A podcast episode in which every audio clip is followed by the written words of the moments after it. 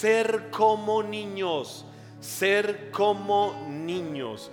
Y, basado, fundamentado en las verdades de la palabra de Dios, quiero que esto quede impregnado en el corazón. Recuerdo eh, aquella película Son como niños, no tiene que ver con la película, tiene que ver con la Biblia.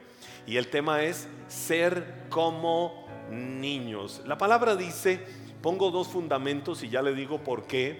Evangelio de Mateo capítulo 18 versículos del 1 al 4. La Biblia dice, en ese momento los discípulos se acercaron a Jesús y le preguntaron, ¿quién es el más importante en el reino de los cielos? Mire la pregunta que eh, su equipo, sus discípulos le dijeron, ¿quién es el más importante en el reino de los cielos?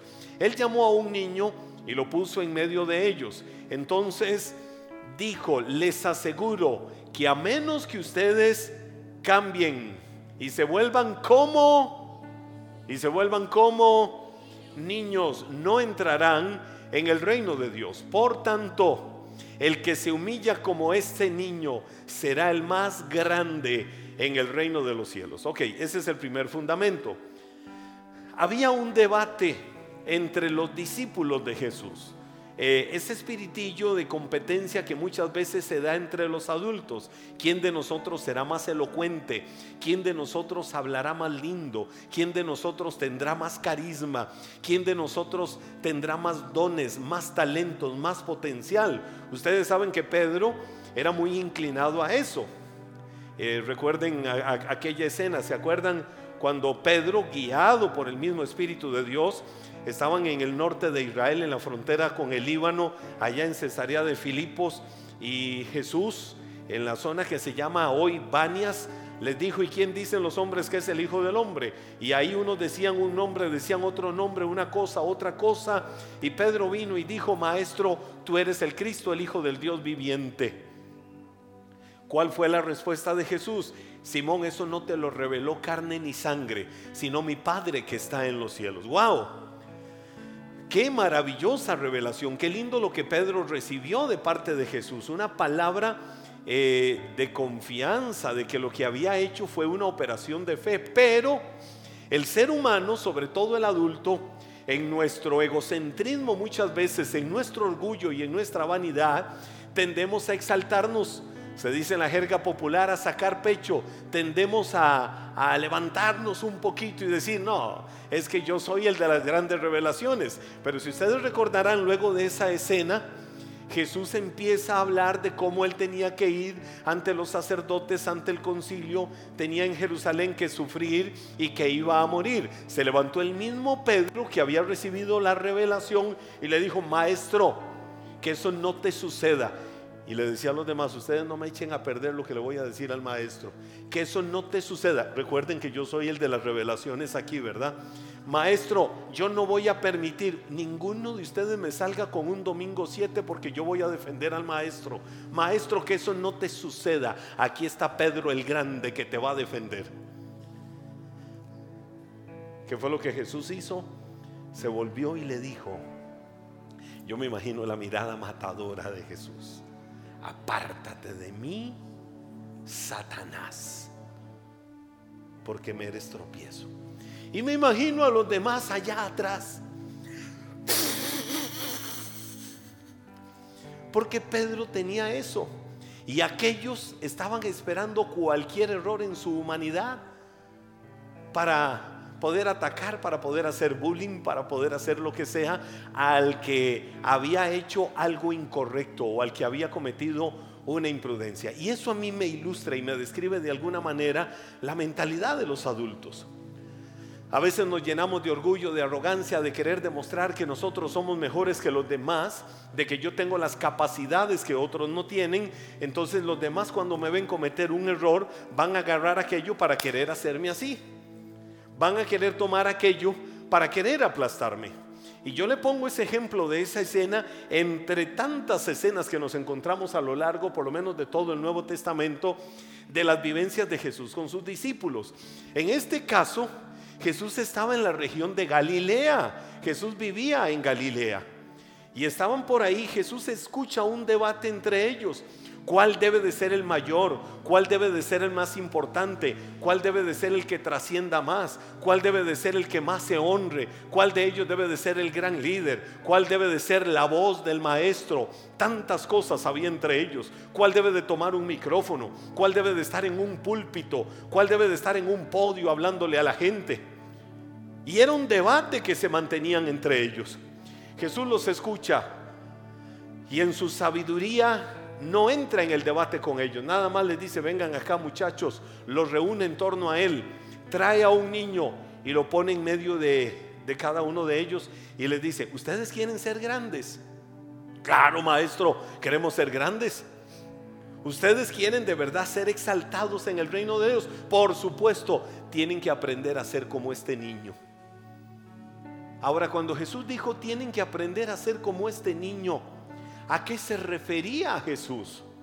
Si nosotros caracterizamos a un niño, si le extraemos virtudes a un niño, los niños son solidarios. Ustedes vieron a Abby ahora, ¿verdad? Eh, un niño dijo uno y Abby, once. El adulto viene y dice uno, el otro dice, qué rico. Y por allá está otro diciendo, tome para que lleve. Y otro dice, qué ridículo. Se sube a hacer el ridículo. Porque el adulto es así. Los niños son solidarios. Los niños eh, tienen esa tendencia natural a la humildad. El niño es humilde. No hay nada más lindo que pueda haber en esta vida que el abrazo amoroso de un niño. Mire, los niños están jugando entre ellos y se agarran a pelear entre ellos por un momento, por la tendencia natural que ya traemos los seres humanos, pero al momentito, a la vuelta de pocos minutos, están abrazados y otra vez jugando. No guardan resentimiento, no guardan amargura, no guardan odio los unos a los otros. No andan en competencia.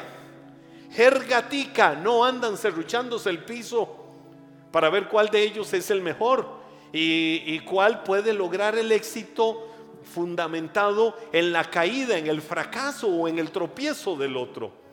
Pudiéramos caracterizar mucho de lo que son los niños. Pero cuando yo me encuentro a Jesús diciéndole esto a los discípulos, si ustedes quieren ser grandes en el reino, tienen que ser como estos niños, creo que les estaba dejando muy claro cuáles eran los principios que debían regir el reino de Dios. Este mes de septiembre yo le he llamado el mes de nuestra identidad. Di conmigo nuestra identidad. Y voy a estar tocando una serie de temas. Eh, no es el título de la enseñanza, sino es el nombre eh, del todo el mes de septiembre, el mes de nuestra identidad. Y voy a estar tocando una serie de temas enfocados a fortalecer, robustecer, fundamentar, empoderar más en nuestro corazón nuestra identidad como hijos de Dios, nuestra identidad cristiana, nuestra identidad por ser hijos del Rey de Reyes y Señor de Señores. Y nuestra identidad nace por el fundamento, yo quiero ser grande en este reino, pues entonces debo de aprender a ser como niños. Pero mire cómo son los adultos. Resulta que Jesús les enseña esto. Luego de todos esos escenarios en los que se estaban desarrollando en esos días por Galilea, Jesús emprende un viaje hasta el sur de Israel y se va a la región de Judea. Es decir, todo un contraste desde el norte hasta el sur, hacia la región y las montañas de Judea, y Jesús se va por allá. Estando Jesús en Judea, y oiga, solo un capítulo más, diga conmigo, un capítulo más, o, más bien solo un capítulo después. ¿Qué sucedió? Un capítulo después, en el capítulo 18 de Mateo, Jesús les dijo, ¿quieren ser grandes? Pues aprendan a ser como estos niños. Jesús les estaba enseñando eso. Pero solo un capítulo después, Mateo capítulo 19, versos 13 y 14, mire lo que sucedió. Llevaron unos niños a Jesús para que les impusiera las manos y orara por ellos. Oiga lo que estaban haciendo. Jesús estaba haciendo grandes milagros en la región de Judea. Muchos papás donde vieron a Jesús lo que estaba haciendo, la Biblia dice, wow, yo voy a llevar a mi hijo a Jesús. Me estoy dando cuenta que en esta vida no hay absolutamente nada mejor que yo ponga a mis hijos en las manos de Dios. La seguridad, la confianza, la certeza de que sus vidas tendrán éxito es cuando desde pequeños los ponemos en las manos de Dios. Me gustaba mucho hoy ver una escena de una mamá que quiero mucho en mi corazón, estimo mucho en mi corazón, y una foto de su pequeña y como en un restaurante con una pared de fondo que decía, dejen a los niños venir a mí, no se los impidan, porque de ellos es el reino de los cielos. Yo decía, wow, qué lindo si todos entendiéramos la naturaleza y el contexto de esa verdad. Y lo ligamos con lo que Jesús dijo, debemos de aprender a ser como niños. ¿Por qué? Porque el reino de los cielos es nuestro. Pero muchas veces no entendemos esas verdades. Ahora, en el caso este, papás en una actitud responsable, en una actitud de buena mayordomía, del tesoro, de la herencia bendita que Dios pone en sus manos, llevan a esos niños a Jesús. Y querían que Jesús les impusiera manos. Y querían que Jesús orara por ellos. Ah, ¿Verdad que eso es lindo? Solo imaginémonos por un momento la ternura de lo que representa esa imagen, Jesús orando por niños. Y un papá o una mamá diciendo, maestro, de paso mi niño tiene una bronquitis. Maestro, mi niño padece de asma. Maestro, mi niño eh, desde que nació dice la ciencia médica que tiene este problema. ¿Puedes orar para que mi niño sea sano? La actitud tan linda de los papás literalmente entregando a sus niños a Jesús. Ahora, pero ¿por qué le digo solo un capítulo después? Porque mire lo que sigue. Lo que, lo que sigue diciendo la Biblia. Ya dice ya vimos que dice, llevaron a los niños a Jesús para que oraran por ellos, para que Él les impusiera manos. Pero los discípulos reprendían a quienes los llevaban. Quienes estaban queriendo impedir que trajeran niños a Jesús? Aquellos que en el capítulo anterior Jesús les dijo, ustedes quieren ser grandes, sean como niños. Somos tercos, somos duros, somos crueles, sí o no los adultos. Solo un capítulo después salen de Galilea y se van a Judea y se les había olvidado en el momento se emocionaron seguramente, wow. Entonces el maestro nos enseña que para ser grande en este reino, que para lograr cosas grandes tenemos que ser como niños. ¡Uh! Damos un grito de júbilo. Qué palabra más poderosa nos dio el maestro. Pero al día siguiente la palabra ya se había ido de sus corazones. Porque cuando vieron que les traían niños, la Biblia dice que querían impedirlos. Solo imagínese a Pedro viendo aquellos papás donde traían a sus hijos. ¿Para dónde llevan esos mocosos? ¿Para dónde llevan esos carajillos? ¿No ven que el maestro está ocupado? Dejen de venir a molestarlo. No me imagino ahí a Judas parado. Y lleva la ofrenda.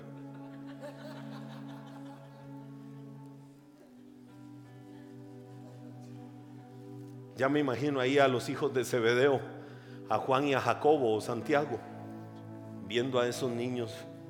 Estos no van a ser más grandes que nosotros. Recordemos lo que mi mamá le mandó a decir al maestro, que cuando esté en su reino nos ponga a nosotros uno a su diestra y otro a su izquierda. El día anterior Jesús les había dicho, ustedes tienen que ser como niños y ya se les había olvidado. Entonces Jesús viene y les habla. Jesús viene y les dice una verdad fundamentada, clara y veraz, que creo que es una de las frases más célebres que la gente conoce de la Biblia. Versículo 14 del Evangelio de Mateo, capítulo 19. Dice la Biblia, Jesús les dijo, dejen que los niños vengan a mí y no se lo impidan porque el reino de los cielos es de quienes son como ellos. queremos heredar las bendiciones, queremos heredar todo lo bueno del reino de Dios, pues aprendamos a ser como niños. Y te voy a decir algo, ser como niño es recuperar cualidades que en nuestro proceso de crecimiento, mire, yo pienso en mi caso y digo, yo fui un niño feliz. Me le escapaba mi mamá y me iba a las posas con mis hermanos. Eh, pero yo recuerdo que nuestras grandes aventuras era irnos eh, a un lugar eh, ahí en Kirkot que se, llama, se llamaba La Marta. Y esas eran nuestras fincas. No eran nuestra propiedad, pero eran nuestras fincas. Y nos íbamos a La Marta. Y no íbamos a robar a nonas. Íbamos con nuestros sacos a apiar a nonas. Nísperos y podía pasar el dueño y nada más decía, chiquitos se cuidan, ¿verdad? Que no se me caiga del árbol ninguno. Hoy es lo contrario. Venga alguien y la historia cambió. Pero yo recuerdo que esas eran nuestras aventuras. Nuestras aventuras eran, yo a los 8 o 9 años era chofer de bus. Eh, tengo un tío que es empresario autobusero y entonces todos los desechos todavía en ese tiempo que dejaban de los buses el volante y pedales y todo eso, yo tenía armado detrás de mi casa mi propia empresa de autobuses. Entonces todos los días tomaba mi ratito y me iba a manejar detrás de mi casa. Y todo el barrio me escuchaba. Y entonces todo el barrio decía, ya llegó Henry a trabajar. Y entonces Ah, yo me ponía ahí, y paraba en algún lugar, pase adelante, ya le doy el vuelto. Y lo disfrutaba. Mire, disfrutaba de niño irme a la plaza de Kirkot. Me paraba en una loma y empezaba a narrar los partidos de fútbol. Me decían en la familia Juanito Martín Guijarro, que era el más famoso este, narrador de fútbol en, en tiempos de antes. Y, yo disfrutaba la vida y era feliz. ¿Qué pasa en nuestras diferentes etapas de crecimiento? ¿Qué te pasó? ¿Quién te secuestró la alegría de niño? ¿Quién te hizo dejar relegado? ¿Quién te hizo ocultar? ¿Quién te hizo eliminar? ¿Quién te hizo olvidar mucha de la aventura de niño? Para los niños no existe el pasado y no existe el presente. Para los niños, perdón, no existe el pasado y no existe el futuro. Para los niños existe hoy. Para los niños existe este día. Y el día que Dios hizo no se quedó ayer. El día que Dios hizo no es mañana, el día que Dios hizo es hoy. Y hoy fue el que llenó de misericordia abundante para que lo disfrutes a plenitud. La Biblia dice, porque hombre no sabes qué será el día de mañana. Mejor dijera, si Dios quiere, lo dice el libro de Santiago. Mañana iremos, trabajaremos, haremos este negocio, desarrollaremos este proyecto, haremos esto o aquello. Pero a veces nosotros vivimos tan metidos en el futuro, afanados y cargados. No que no tenemos que ser soñadores, no que no tenemos que pensar en grande, por supuesto que tenemos que hacerlo. Yo tengo metas, yo tengo sueños, yo tengo visión. Tengo muchas cosas que quiero alcanzar. Estoy en la flor de mi vida. Y me siento como un niño. Y digo, entro a mi adolescencia de servicio a Dios, porque vienen mis mejores tiempos, vienen mis mejores temporadas. Esta carrera apenas está empezando. Esta carrera va para cosas grandes. Hay personas, a mí me faltan como cuatro o cinco horas para terminar mis 52 años. Y yo le digo a Dios, Señor, estoy apenas empezando esta carrera. Pero hay gente que a los 50 años están con una mentalidad como si tuvieran 90. Y hay gente que tiene 80, 90 años, que tienen una mentalidad como si tuvieran 20 o 30. Lo he dicho y lo he afirmado. Tienes que aprender a ver la vida hoy. Las misericordias de Dios son hoy. No pienses en que el desgaste de la vida, no pienses que las muchas situaciones de la vida ya te hicieron jugar y que ni siquiera estás en la etapa de complemento, que estás en tiempos extra. De ninguna manera Tu día es nuevo cada día. A Dios no le importa lo que fue tu vida ayer. El futuro Dios lo traerá con cosas grandes y maravillosas. Por eso la palabra dice, persuadido de cosas mayores y mejores. Pero tu presente es hoy. La actitud que prevalece en el corazón del niño. El niño se levanta cada día soñando. El niño es aventurero. El niño se va a jugar y el niño sabe que jugar es algo muy formal y es algo muy serio para él y lo va a disfrutar al máximo sin queja de absolutamente nada, porque él aprende que la vida es eso, que la vida es una diversión, que la vida es alegría, que la vida es disfrutar. El corazón alegre es lo que necesitamos empezar a recuperar cada uno de nosotros, los hijos de Dios, y sacudirnos a veces de ese cuadro y esa mentalidad religiosa que tenemos. Yo sé que la cronología de la vida nos va marcando y ya quizás no tenemos el mismo ritmo que teníamos años atrás. Pero si físicamente, porque Pablo dijo, este nuestro cuerpo exterior se va desgastando, esa es la cronología de la vida, pero nuestro interior se va renovando y tu vida no va de afuera para adentro, tu vida va de adentro para afuera y adentro tu hombre interior, tu mujer interior, el que ha sido regenerado, el que ha sido limpiado, el que ha sido renovado por la sangre de Cristo, tiene que estar rejuvenecido como el águila y decir, Señor, vienen mis mejores tiempos, yo voy a salirme de ese cuadro y esa mentalidad. Los niños viven el presente. Los niños viven hoy y esa tiene que ser la actitud que prevalezca en nuestra vida y en el corazón de cada uno de nosotros. Te menciono tres cosas brevemente. Número uno, los niños creen sin dudar. Di conmigo, un niño cree sin dudar. Si algo tenemos que aprender nosotros de los niños es su fe, la seguridad que tienen. Por ejemplo, un niño cuando su padre le prometió algo, si el papá le prometió algo, el niño le está creyendo al papá. Si hijo, mañana te traigo esto. Mañana te llevo a tal lugar. Y ellos porque se lo dijo papá o se lo dijo mamá, los niños lo ven como un hecho real, lo ven como algo que se va a hacer realidad. ¿Por qué? Porque los niños son confiables, los niños son crédulos. Si papá me lo dijo, si mamá me lo dijo, yo lo creo. Pero tristemente los adultos tenemos la tendencia de mentirle al niño. Y cuando el niño aprende a ver que le prometieron algo y no lo cumplieron, ¿Sabe qué está provocando implícitamente eso? Que el niño vaya perdiendo su fe. Que el niño vaya perdiendo su confianza. ¿Cómo me dicen que hay que creer en Dios? Me dicen que hay que creer en un Dios al que no veo. Y yo quiero creerle a ellos que veo, pero ellos me mienten. Aló.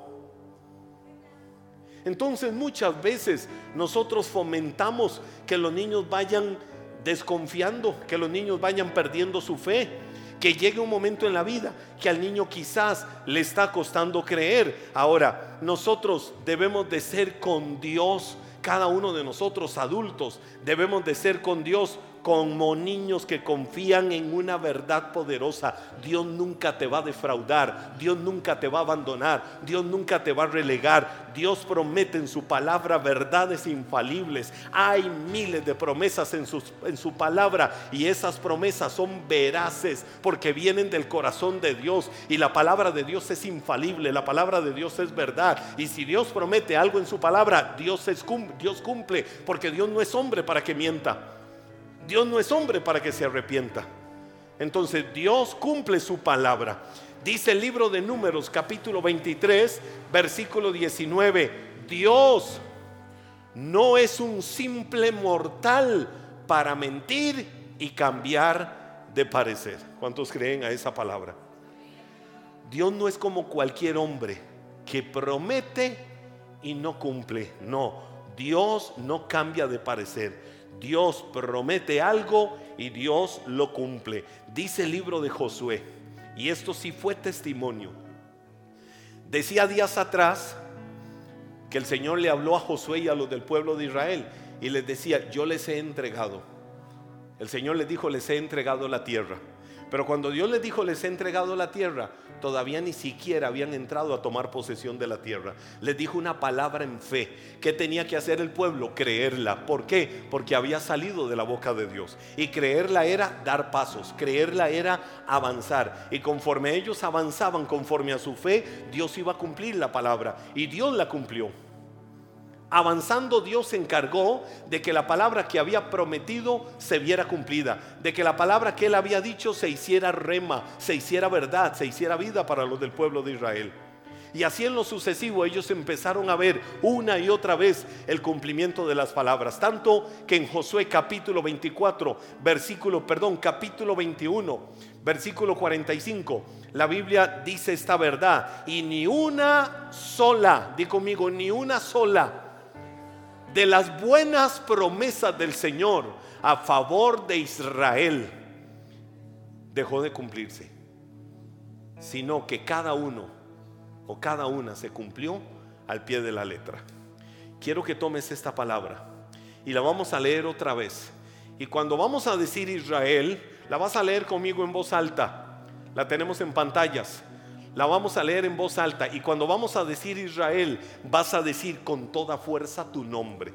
¿Listos? Ahí vamos. Uno, dos, tres. Y ni una sola de las promesas del Señor a favor de dejó de cumplirse, sino que cada una se cumplió al pie de la letra. Y tienes que creer a esa palabra. Tienes que vivirla, tienes que tomarla en tu corazón. Porque Dios no miente.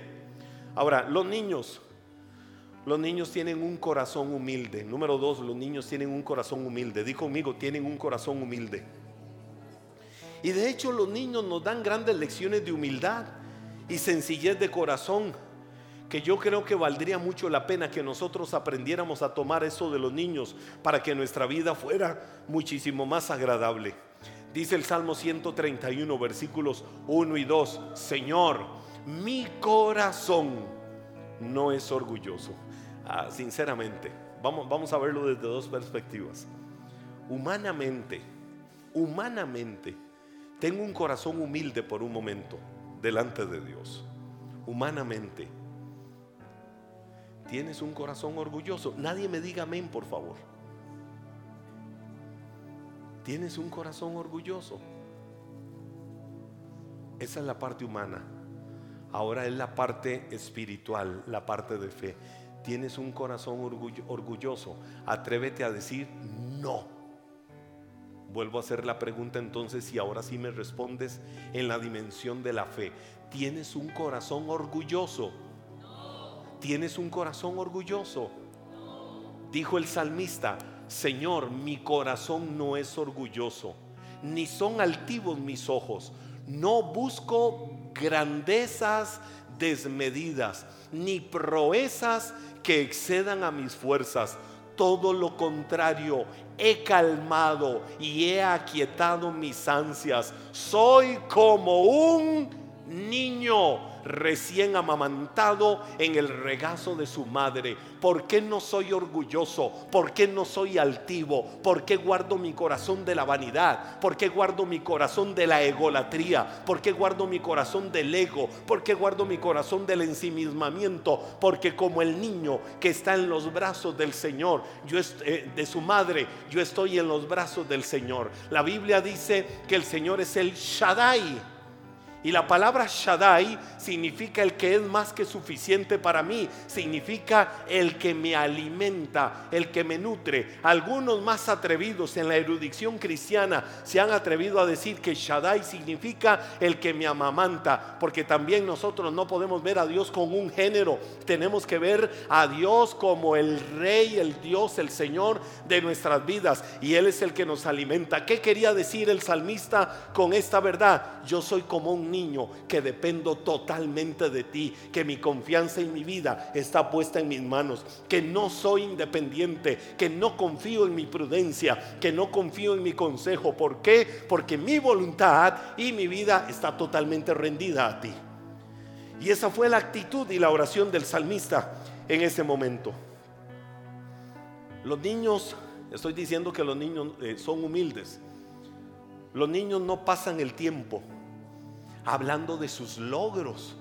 Y yo hice, y yo tengo, y yo logré, y yo alcancé, y yo, y después yo, y al final yo, y yo en todo. No, los niños no hacen eso. Los niños no andan hablando de sus virtudes, los niños no andan hablando de eso, más bien a los niños se les alaba lo que ellos son, ¿verdad? A veces vemos un niño, mire, ahora veíamos a Abby acá, veíamos a Abby dirigiendo con, presidiendo con Jenny, y yo decía, wow, es un diamante hermoso, bajado del mismo cielo. Esta niña va para cosas grandes. Veía ahora eh, con los de la alabanza veía a, a, a Isabela. Veía a Isabelita acá y sabe que cuando yo la veía aquí, yo estaba profetizando. Y digo, Señor, ahí está una adoradora, ahí está una exaltadora de tu nombre, ahí está una mujer con una voz ungida que tocará las puertas de este mundo para gloria de tu nombre. Y a través de la adoración que salga de sus labios, muchos vendrán a humillarse bajo la poderosa mano de Dios y veía todo este concierto de niños acá y yo decía, Señor, ahí veo los mejores médicos de este país, veo al presidente de la República o veo a la presidenta de la República, veo a gente que va a lograr y alcanzar cosas grandes. No veo en esos niños aquellos que se van a un camposanto llenos de buenas intenciones y pasaron por este mundo llenos de buenos deseos y que nunca cumplieron porque se quedaron en el yo quería. No, ellos van a lograr y van a alcanzar cosas grandes. Pero te quiero decir algo, estás vivo no estás en un campo santo, es el tiempo de que te levantes con una actitud diferente. Mire, y a los niños uno los ve y uno dice, wow, qué inteligente, qué lindo, qué sabio, qué manera de hablar, qué formas. Un día de estos bromeábamos con mi hijo Josué. Eh, Josué a sus 18 años, todos ustedes lo conocen y, y lo, lo lo dinámico, lo activo, lo poderoso que Josué es. Y vacilábamos con Josué porque cuando muy pequeñito alguien decía, me duele la panza. Josué venía y le decía, no se dice panza, se dice vientre. Y alguien decía, uy, no aguanto la jupa. Usted no tiene jupa, usted tiene cabeza.